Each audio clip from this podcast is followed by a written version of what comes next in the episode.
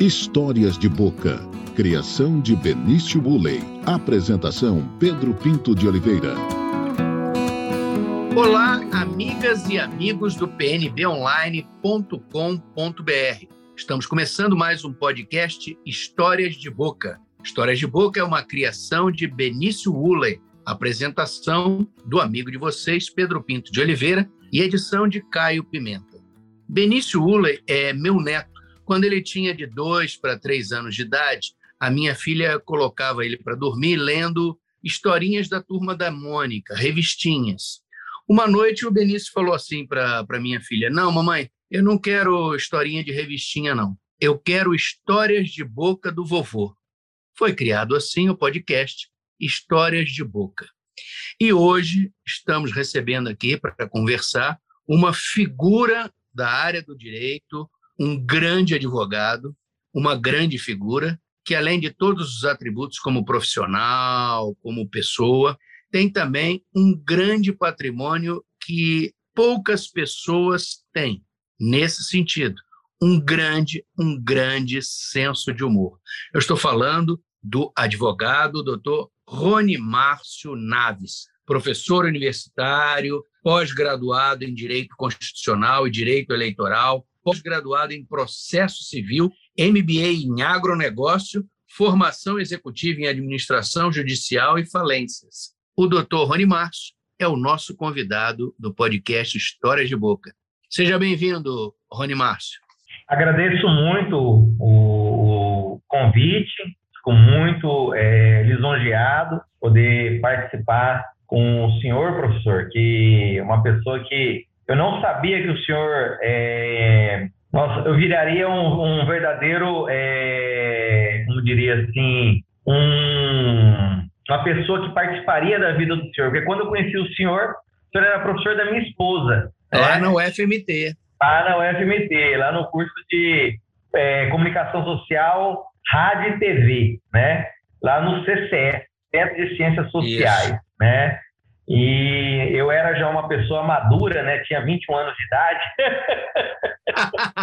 Nossa, era um veterano, né, Rony Márcio? Era um é. veterano. Professor, e eu era um veterano mesmo, professor, porque assim, quando eu fui para a faculdade, com 18 anos lá na Federal poder fazer economia, eu já frequentava a UFMT é, por outros motivos desde os meus 14 anos né, desde os meus 14 anos, né? Porque com meu, quando com 14 anos eu era analista de sistema e eu dei assessoria para a Constituição do Estado de Mato Grosso. E a UFMT deu uma contribuição muito grande né, para a Constituição do Estado de Mato Grosso. Lá tinha o GERA, né, um grupo de estudos, lá tinha o pessoal da, da Faculdade de Direito, né, que era o professor Carlão, né, que era assessor da Constituição, tinha o Alexandre César, estagiário naquela época, também trabalhava na Constituição. É, outro que trabalhava na Constituição é o doutor, que era assessor jurídico, também era promotor de justiça nessa época, doutor Luiz Alberto Esteves Calop. E a gente frequentava a UFMT. Aí eu falei, rapaz, um dia eu vou vir para esse negócio aqui, então eu achei bacana. que legal. E, e, achou até, e achou até a sua esposa também na, na UFMT, né, Eliane? Né? Que é uma, hoje uma, uma grande artista plástica. Ela está desenhando ainda. Ela é, ela, ela é psicóloga, né? Certo? Ela fez a segunda faculdade, ela terminou rádio e TV, e assim que ela terminou rádio TV, nós casamos. Aí ela foi fazer psicologia. Hoje ela é psicóloga e é artista plástica, assim, eu sou suspeito em dizer, né? Mas com uma sensibilidade com uma, e com uma beleza e leveza na, nas pinturas que ela pinta aquarela, né? Certo? E eu, eu sou responsável por isso, viu, professor? Que quando ela compra as aquarelas, quem sai carregando aqueles, aqueles papéis todos na cabeça sou eu, viu? Para trazer para cá, para cá. Tá, e, fa e, faz muito bem. e faz muito bem. Você está com a arte na cabeça, Ronimar. Que maravilha. Literalmente. Literalmente. Olha, vamos combinar o seguinte, viu? O podcast História de Boca, quando a gente coloca no ar no site pnbonline.com.br, a gente coloca as fotos do entrevistado, as fotos que a gente faz antes da, da gravação, e eu faço questão de que você mande é, alguns trabalhos da Eliane para eu colocar também para ilustrar a, a notícia sobre o podcast, a nossa conversa, tá? Você já tem esse compromisso, é, aqui gravado. Considere feito. Pode ficar tranquilo, professor. Ah, então, deixa eu perguntar uma coisa aqui para você, que a gente sempre pergunta para os nossos entrevistados no início do programa, que é, é, como você achou Cuiabá, como é que Cuiabá te achou? E você não estava muito distante, porque você nasceu em Rondonópolis. Como é que foi mudar de Rondonópolis para Cuiabá? Como é que se deu esse processo, falando com o doutor advogado? Professor, é, eu nasci em Rondonópolis em 1973, meu pai já era de Rondonópolis, minha mãe era de Alto Garça, se casaram, né?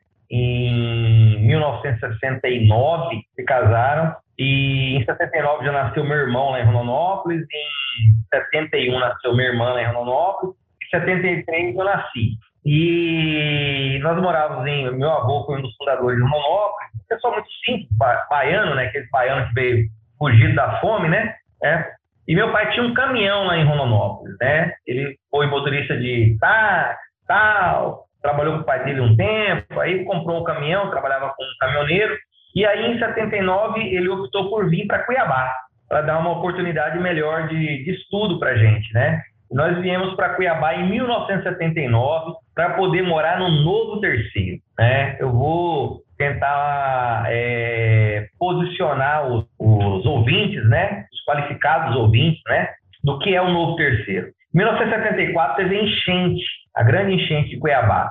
O terceiro velho é naquela região onde era o NIC, onde é a Faculdade Cândido Rondon, né, aqueles, aqueles barracões que ficam lá na, na beira-rio.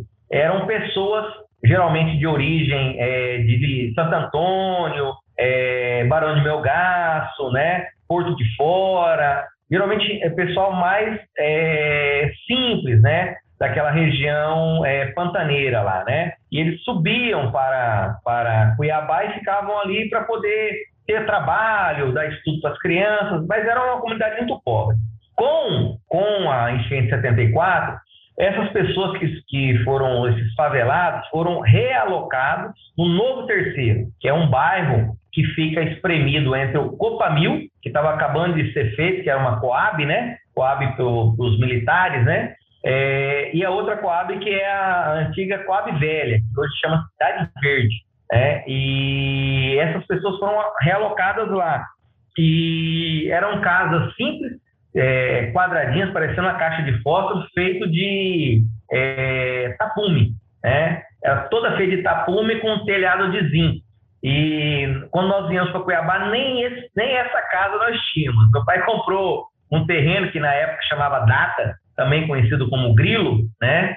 lá no Novo Terceiro, um terreno meio irregular lá, só que ele era muito bem posicionado. Ele ficava a 200 metros da escola Padre Ivanir Delfino César, foi a escola que eu estudei, né? E, e, do posto de saúde, que era do lado da escola, né? Então ele falava assim: aqui de ignorância e de doença ninguém morre, entendeu? Meu pai colocou a gente nessa casa em 1979. E, e, nem de mau humor, né, Rony Márcio? E nem de mau humor. Você deve ter herdado o bom humor do seu pai para ele fazer essa piada. Isso é verdade. Eu, eu, eu, meu pai era uma pessoa, meu pai já faleceu, Aí você foi uma pessoa muito é, divertida, uma pessoa sempre animada. E assim, eu, eu quero registrar também, quando a gente mudou para lá, a população era eminentemente de cuiabanos, de pessoal né, é, de Santo Antônio e tal.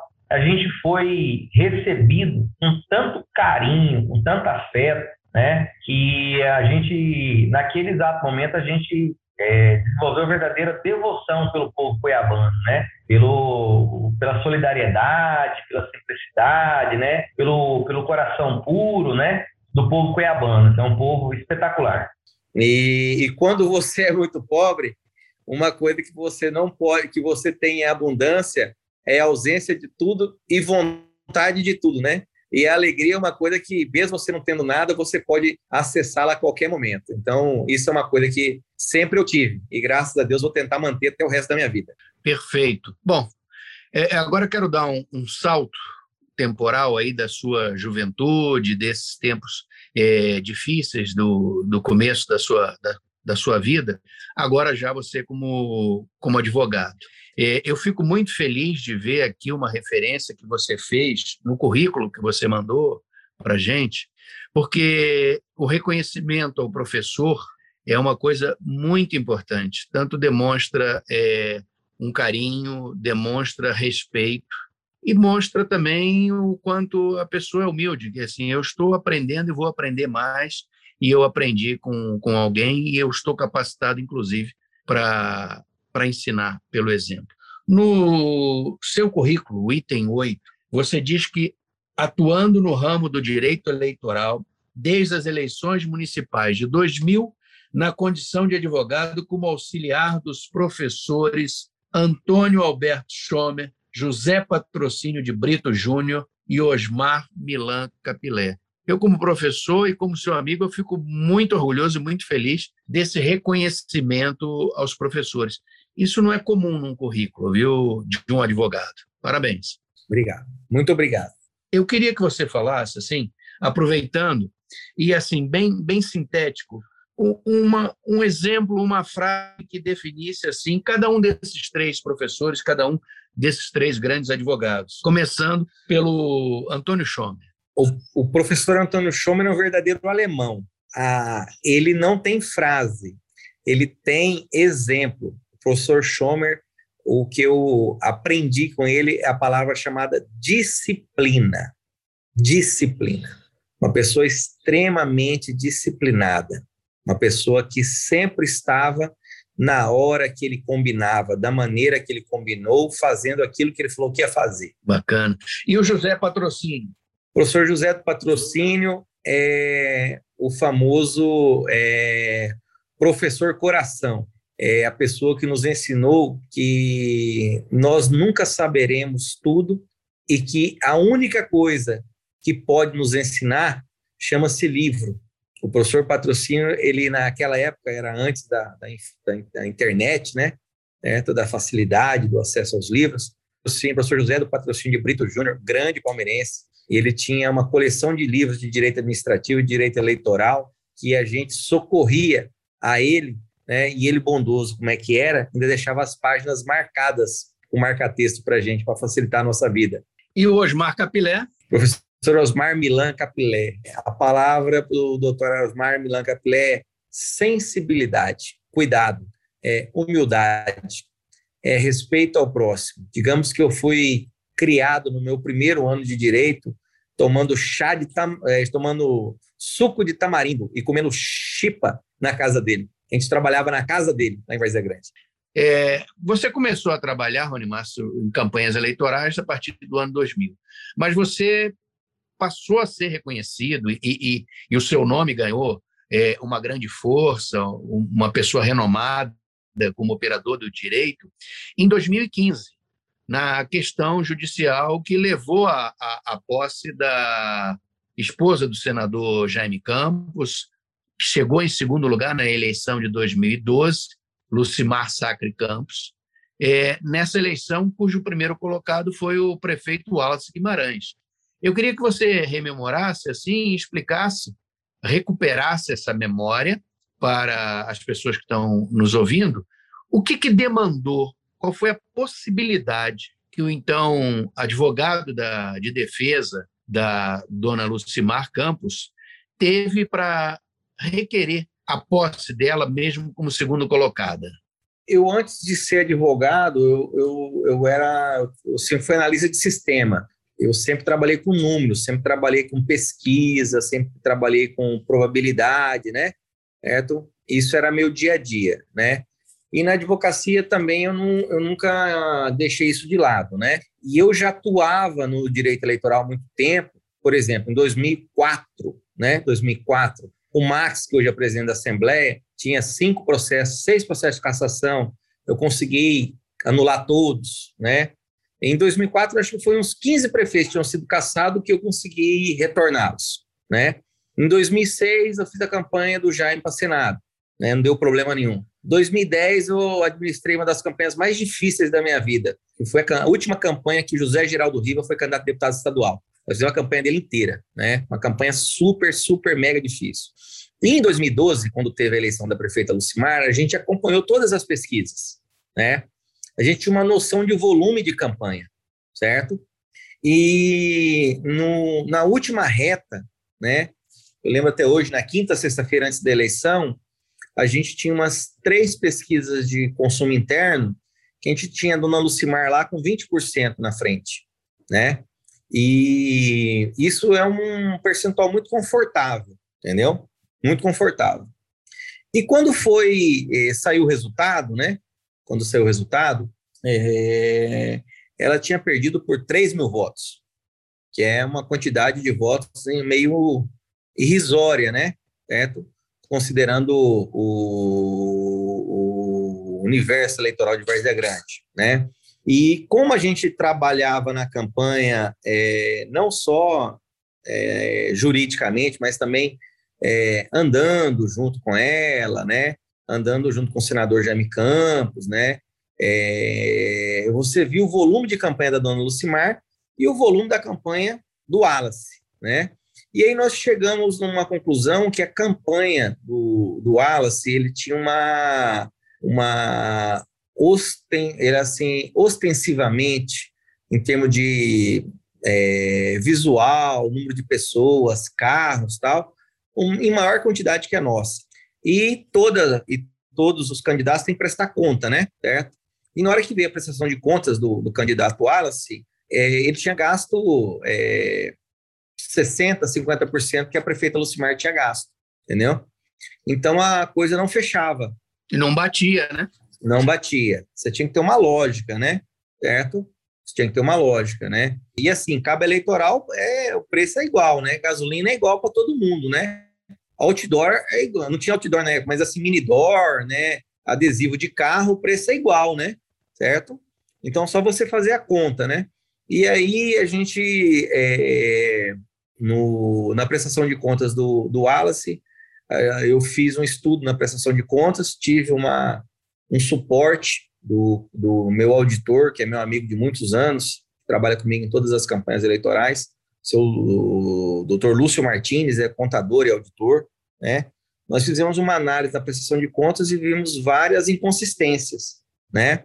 E aí nós entramos com essa ação de investigação, é, captação ilícita de recursos de campanha, artigo 30A, né? E promovemos a ação. Eu lembro até hoje que tinha que ser proposta ação no primeiro dia depois do recesso, ou seja, tinha que ser proposta ação, acho que é dia 5 de janeiro, 6 de janeiro, quando voltava o recesso do Poder Judiciário, que era o último dia do protocolo, né? Eu, eu acordei no Natal em casa, acordei umas 4 horas da manhã, que eu acordo muito cedo, né? Fui para o escritório, e finalizei a ação dia 25 de dezembro de 2012. Né? Montei todos os documentos, tudo, organizei tudo, deixei pronto. Eu falo de dormir, né? Deixei, a, deixei o processo pronto dormindo de um dia para o outro. Né? Passei o Natal, tá, no dia 26 fui lá, reli, falei, não, é isso mesmo. Aí, na, no primeiro dia do judiciário, eh, em 2013, foi distribuída a ação. Essa ação de é, investigação judicial eleitoral contra o Wallace e contra o vice dele. E, e quando, e quando a gente, a gente é, distribuiu a ação, foi feita a defesa, tal, e a gente pediu uma coisa que não era muito usual as pessoas pedirem, né? Que era a quebra de sigilo, né? E a gente pediu a quebra de sigilo, a gente conseguiu criar um, a gente chama de grupo econômico, né? a gente, com as pessoas que participaram da campanha, a gente conseguiu criar o grupo econômico das pessoas que trabalharam na campanha. Né? E foi pedido a quebra de sigilo dessas pessoas e quebrou o sigilo e se comprovou a nossa tese, né? Que existia um enorme caixa 2, né? Que foi, tinha sido, sido praticado, né? Pela campanha, né? Do então prefeito eleito Wallace Guimarães, né? E esse foi o ponto, né? Comprovando o caixa 2, sobreveio a sentença de cassação dele. Agora, Rony Márcio, é, é, nós estamos falando da justiça célere, a justiça eleitoral, isso em 2013. E a Lucimar só tomou posse no dia 7 de maio de 2015. Foi célere ou foi demorado, doutor Rony Márcio? Foi célere, por quê? É, inclusive, foi uma coisa que me, e até me deixou meio assim, sem jeito porque quem era o advogado do, até um determinado momento, quem era advogado do, do Wallace, era meu professor patrocínio, certo? Tá?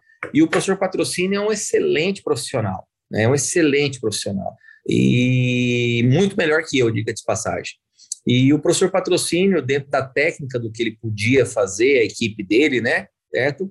Ele foi promovendo as defesas, os recursos que é, a gente chama de devido processo legal, né? Certo? Que eram cabíveis, podiam ser pedidos, né? E ele, com muita competência, pediu. Por isso que demorou dois anos e dois anos e cinco meses, né? Para poder sair a sentença, né? Certo? Mas, inclusive, até um determinado momento, o professor Patrocínio não mais representava o Wallace, né? Certo? E, e, aí o processo começou a andar um pouco mais rápido a meu favor, com essa saída do professor patrocínio. Tá, agora vamos vamos uh, passar para outro ponto, que é o seguinte: é, a Lucimar Campos assumiu o cargo de prefeito num processo em que foi denunciado Caixa 2. E hoje a gente tem um grande movimento dos políticos de simplesmente colocar o Caixa 2 como um crime não eleitoral e não um crime passível de cassação. O que, que você acha dessa mudança dos tempos? Professor, a democracia, professor, subentende-se né, que, que você vai ter paridade de armas para, para os competidores, né? Certo? Essa é a primeira regra, né? Então, o, o, o princípio da democracia é que todo mundo competisse igual e que todos tivessem as mesmas oportunidades, né? Nós sabemos que não é assim, né? Hoje, você ser candidato por um partido estruturado, você vai ter muito mais condição que você ser candidato por um partido é, pequeno, certo? Tá? Então, você já tem uma, uma disparidade em relação a isso. Imagina agora, além do cara ter as condições oficiais melhores que os outros, entendeu? E esse cara poder ainda usar de caixa 2 né? Então aí você não teria um mandato eletivo constituído de forma legítima, adquirido, né, comprado pela sociedade através de propostas, através de, de do currículo do candidato, né, do interesse dele de prestar um bom serviço para a sociedade, né, certo? Você teria aí é, uma pessoa, né, que compraria o seu mandato, né?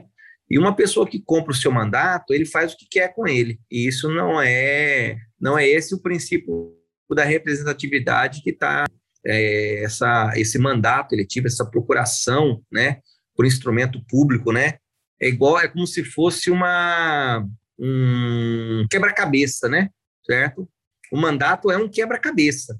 Cada pecinha é um voto né? E a pessoa tem que pegar e, e montar esse quebra-cabeça de forma legítima, não de forma ilegítima com o uso de caixadores. Agora, Rony Márcio, voltando aqui à questão de eleitoral, eu quero, assim, com a sua experiência de, de advogado da área eleitoral, me diga assim, em, em retrospecto, qual foi o momento mais difícil que você viveu dentro de uma campanha eleitoral e, ao contrário, qual foi o momento de maior felicidade? O momento de, de maior felicidade foi quando é, eu vi pelo telefone, porque eu não estava aqui, né? Quando teve a cassação do Wallace, eu tinha uma viagem com a família, né? Marcado para a Alemanha, né? Eu não estava presente. Foi, tudo foi conduzido pela minha equipe do escritório, né? E aí eu mandaram para mim, eu, eu embarquei aqui na hora que eu cheguei em Frankfurt, né? Ela já tinha tomado posse e meu celular estava cheio de fotos da posse dela, né? É, é essa é a conexão Várzea Grande e Frankfurt. É isso aí, entendeu? Como diria, né? Ainda existem juízes na Alemanha, né? E com certeza ainda existem juízes no, no Brasil, né? E a gente, graças a Deus, o Judiciário do Estado de Mato Grosso, eu falo assim, com não para um ou outro juiz, né? Certo? mas nós temos juízes muito é, comprometidos, muito dedicados, né? E aplicadores da lei, não importa o que seja, né? Não importa se é A ou se é B, se a lei tem que ser aplicada, eles aplicam, né? E o, e o momento mais difícil? O, o momento, para mim, mais difícil, né? Foi o momento que eu defendi é, o registro da candidatura de José Geraldo Riva, porque em 2010 ele já era conhecido como o maior ficha, ficha suja do, do Brasil, né? Certo?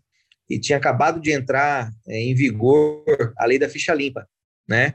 E aí todo mundo cantava e decantava que ele não seria candidato, que o registro dele seria indeferido, né? Por, por essa existência de um monte de ação de improbidade contra ele, né? E era mesmo. A gente o, o, foi o maior, um dos maiores processos que eu eleitorais que eu toquei. Eu fiz o, o, registro da candidatura dele, tinha lá quase 100 volumes, que na época não era digital, né? A gente juntou todos os processos que ele tinha, todos. E aí a gente tem que registrar aqui, né? Tivemos o, o, o apoio do, do professor Valber Melo, que também dava assessoria nessa época, entendeu? E outros colegas, né? E, e aí a gente tinha uma procuradoria regional eleitoral muito atuante, que era o doutor Tiago Lemos, um excelente procurador. E assim, o trabalho foi difícil, entendeu? Difícil, né? E todo mundo apostava na nossa derrota, né? Mas com muita técnica, com muita objetividade, né? com muita clareza e com muita coragem, né? Isso é necessário, isso é necessário, né? Porque você advogar contra tudo e contra todos, né? Você tem que ter Deus no coração, né? A lei na ponta da língua, né? E o peito forte para aguentar porrada. E nós tivemos o êxito do, do registro da Geraldo Riva, deputado Riva, quem tem uma grande admiração, é, ter sido deferido por 7 a 0. Todos os membros do TRE, todos, votaram provendo a nossa tese. E ele conseguiu o deferimento do registro dele.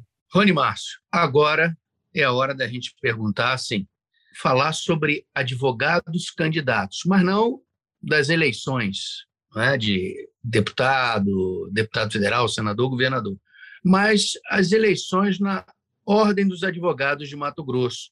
Esse ano nós vamos ter renovação da direção da seccional da OAB de Mato Grosso, como em todas as seccionais. É, você já tem candidato? Como é que você vê essa, essa campanha? Quais são as expectativas do advogado Rony Márcio Naves? Eu, eu já, eu, eu, quando eu formei, a verdade é que eu já, quando eu era estagiário, já, eu já fiz a, a primeira é, campanha é, para a ordem, né? eu fiz para o desembargador Rubens de Oliveira. Ele era candidato a presidente, né? O João Celestino, que era meu professor de TGP, Teoria de Processo, chamou os estagiários para fazer campanha, e eu adorei fazer campanha para o OAB, né? O, o, hoje desembargador Rubens de Oliveira foi um excelente presidente, né? E depois ele, ele saiu para poder assumir a vaga de desembarque pelo quinto funcional de forma legítima, né? Certo? E, e aí entrou o Ciel no lugar dele.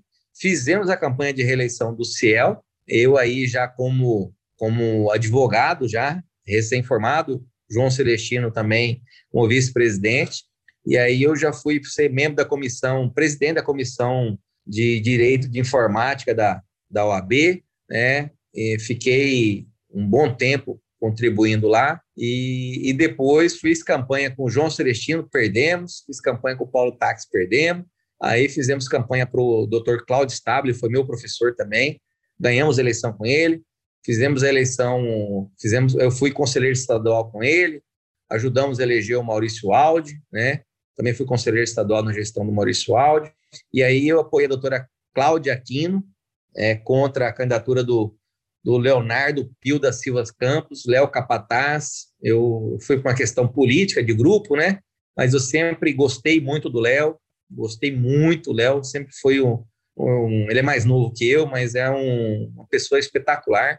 E aí, na, na, na reeleição do Léo, o pessoal queria fazer uma candidatura contra ele. Eu falei: não, gente, larga a mão, deixa o Poconiano aí. O Poconiano está fazendo uma excelente gestão. E o Léo conseguiu, graças a Deus, né? ser candidato único, que é um feito, né? E foi muito importante para a união da OAB, né? E seguindo esse, esse, essa trajetória, né?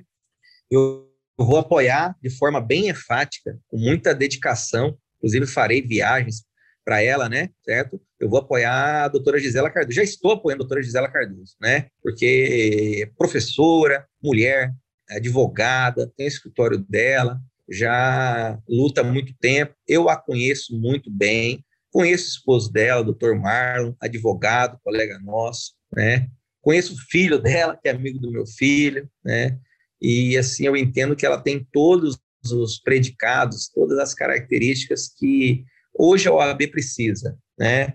Precisa de uma mulher para poder conduzir, uma profissional competente. Agora, Rony Márcio, é, é, é assim, é, é, a pergunta que não quer calar, porque essa tem sido a crítica justamente da, da chapa de oposição que está sendo construída em torno do, do doutor Pedro Paulo Peixoto que é a continuidade desse, desse grupo. Quer dizer, é um grupo que está no comando, no poder da OAB há muito tempo. Você não acredita que a doutora Gisela vá sofrer, é, vá sofrer é, os reflexos dessa continuidade, da fadiga de material? É, eu vou responder é, pegando carona numa resposta, né? Assim que é, houve a eleição da dupla Bolsonaro e Mourão, né, certo? O, o Mourão foi convidado para uma palestra em Harvard. Inclusive, esse vídeo é, é bem conhecido, né? Esse vídeo rodou bastante, né? Em um determinado momento, a plateia tinha direito a fazer pergunta. E estava lá sentado para poder responder Hamilton Mourão, né? Vice-presidente eleito, general, né? E aí um aluno brasileiro de Harvard disse, né, falou, olha, na ditadura tiveram muitos militares, bababá, bababá, bababá, bababá, e a sociedade é, lutou para que os militares saíssem da, do governo, saíssem da política, né, certo? Que eles voltassem para os quartéis, né, certo? É, e agora o senhor, um general, está aí na política, né? Nós queremos saber o que, que mudou daquela época da ditadura, né, aquele general da ditadura que era vice-presidente, né, certo? Para o senhor agora que é general, né, e vice-presidente. A resposta dele foi uma resposta simples e objetiva, como tem que ser. Ele disse: a diferença daquele general para mim é que, ao contrário daquele, eu fui eleito legitimamente, né?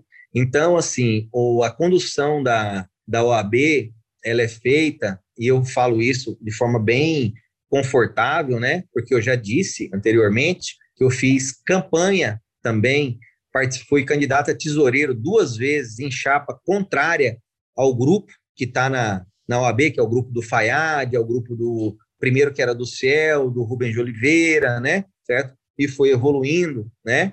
É, esse grupo que está na OAB está porque ele é escolhido democraticamente a cada três anos por uma classe extremamente politizada, uma classe extremamente ciosa da sua obrigação, uma classe é, com conhecimento jurídico, com conhecimento político, com conhecimento democrático, né, com conhecimento das obrigações de uma representatividade de classe, como é a importância de você ser presidente de uma seccional, de você ser conselheiro federal, de você ser conselheiro estadual, de você ser membro da diretoria, e, esse, e essa classe chamado advogados de Mato Grosso, não advogados de Cuiabá, advogado de Cuiabá, de Várzea Grande, de General Carneiro, de Barra do Garça, de Sinop, de Colíder, de Aripuanã, de Querência, de Água Boa, de Cotriguaçu,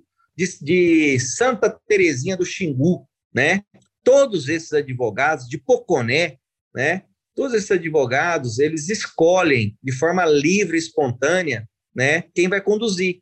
E, e a gente tem que tirar o chapéu, que a, a, a equipe, né? Que está trabalhando e sendo renovada, né? Há muito tempo, diga-se passagem, fizeram um exemplo disso, né? Tá? É, é muito competente, né? E eu entendo que a OAB vai estar em boas mãos, com certeza. É, esse é, esse é o voto da defesa da chapa, né, Rony Márcio? Eu quero eu não sei agora... Se, eu, não sei, eu não sei se eu sou um bom advogado de defesa ou sou um bom advogado de acusação. Rony Márcio, agora sim, o que eu não te perguntei, que você gostaria de responder? O que faltou na nossa conversa? O que faltou na nossa conversa é uma coisa importante. Quando você ah, trabalha com direito eleitoral, certo? É uma responsabilidade muito grande, né? Eu falei que o mandato eletivo, né? É você, você constitui uma pessoa que pode decidir a vida de outros, né? Certo? E, e de, decidir a, a, vida, inclusive, daqueles que não votou nessa pessoa, porque é a maioria que manda, né? Tá? E além de ser uma sociedade muito grande, ele traz para você é, um conhecimento, né? Mais da sociedade, da população. Você faz um trabalho multidisciplinar, né? Eu já tive a oportunidade de trabalhar, né? Com o senhor, professor Pedro Pinto, né?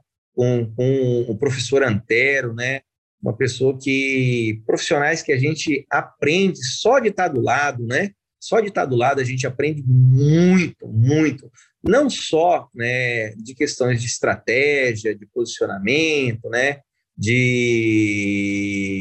de organização de uma campanha, né? Mas assim do tecido social, do que as pessoas é, estão carentes, do que é necessário fazer, né? Da elaboração de projetos né, políticos, né, planos de governo, você vê as mazelas, as necessidades né, que a população tem, e, e uma das obrigações nossa como advogado, como cidadão, né, é contribuir para que pessoas que tenham coragem, né, coragem de exercer o mandato político, mandato eletivo, porque eu vejo muita gente aí, muito muito muito eleito de padaria, né? Certo? O cara fala: ah, se eu, se eu fosse prefeito, se eu fosse deputado, eu faria isso, faria aquilo, faria aquilo outro. Pois é, meu preto, mas para você fazer isso, você tem que ser eleito. E para você ser eleito, você tem que ter coragem de se candidatar. Tem que encarar a luta, né? tem que encarar. E, e aí a gente, a gente, a gente imagina assim, certo? É, 1.500 Pedro Álvares Cabral, né? Saindo lá de Portugal, né? Olhando aquele mar que ele não sabia se estava calmo ou bravio, né? Se lançando ao oceano, buscando um futuro, né? Buscando um futuro, buscando uma, um, um mundo diferente daquilo que ele conhecia, né? E você ser candidato é isso, né? Você ser candidato é você se lançar ao desconhecido, né? Aceitar é, correções de, de rumo durante a campanha, ouvir, né, é, compreender, catalisar, saber, saber é, chegar ao coração do povo. E o povo é povo. Pode ser rico, pode ser pobre, pode ser homem, pode ser mulher. Todas as pessoas têm alguma coisa que elas necessitam. E, e você ser político é você é, se preocupar com o próximo. Então, assim, eu vejo que trabalhar nessa, nessa área do direito eleitoral me evoluiu muito como pessoa e como profissional, porque as variantes que você enfrenta num processo eleitoral, as variantes, eu sou, sou advogado, mas eu sou da área de exatas, eu sou analista de sistemas, né? Você conduzir uma campanha eleitoral totalmente diferente, você conduzir uma ação de reintegração de posses, uma ação declaratória de nulidade de contrato, né? Você fazer uma busca e apreensão de uma aeronave, né? Certo? Você fazer uma revisão contratual, né? Os fatores são muito mais, é, os vetores, né? São milhares, determinando o caso chega a milhões. Então você fica um advogado muito mais apurado. Muito bom, Rony Márcio. Olha, eu agradeço muito a sua participação, o seu tempo aqui nessa conversa com a gente. Muito obrigado, de, de coração. Eu conversei aqui com o doutor Rony Márcio Naves, advogado, um dos grandes nomes do direito eleitoral de Mato Grosso. O podcast Histórias de Boca vai ficando por aqui. Na próxima semana estaremos com mais um podcast com mais uma conversa. Histórias de Boca é uma criação de Benício Uley, com a apresentação do amigo de vocês, Pedro Pinto de Oliveira, e edição de Caio Pimenta. Até semana que vem.